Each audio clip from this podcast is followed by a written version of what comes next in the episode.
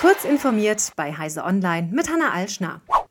Ab diesem Freitag fallen die größten Plattformen und Suchmaschinen unter das neue EU-Regulierungssystem des Digital Services Act.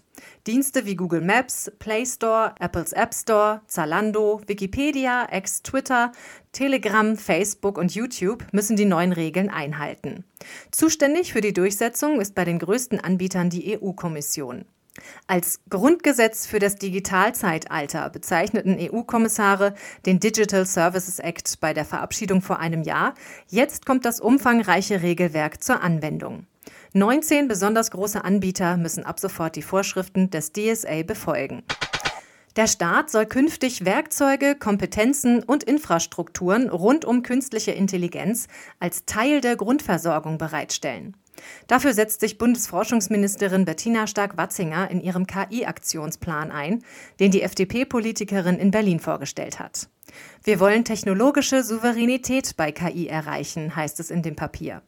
Ziel sei es, dass Deutschland und Europa in einer von der Schlüsseltechnologie angetriebenen Welt eine Spitzenposition einnehmen können. Dazu will das Forschungsressort in den nächsten zwei Jahren über 1,6 Milliarden Euro investieren. Allein 2023 sollen 427 und im Folgejahr 483 Millionen Euro fließen.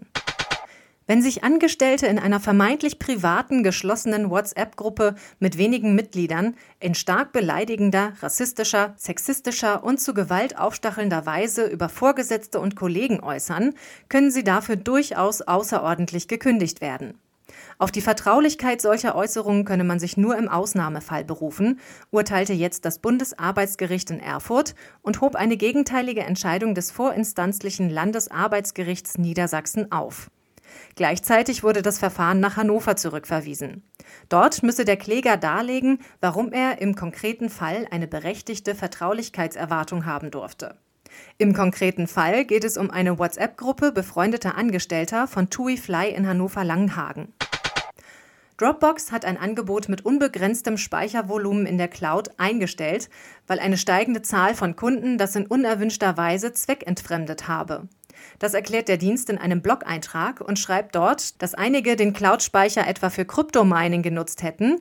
In anderen Fällen hätten sich Individuen ohne Beziehung zueinander die Kosten geteilt und den Speicher dann privat genutzt.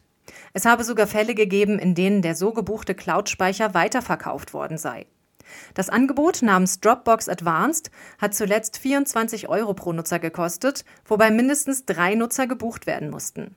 Jetzt gibt es für den Preis 15 Terabyte. Jedes weitere Terabyte kostet monatlich 8 US-Dollar.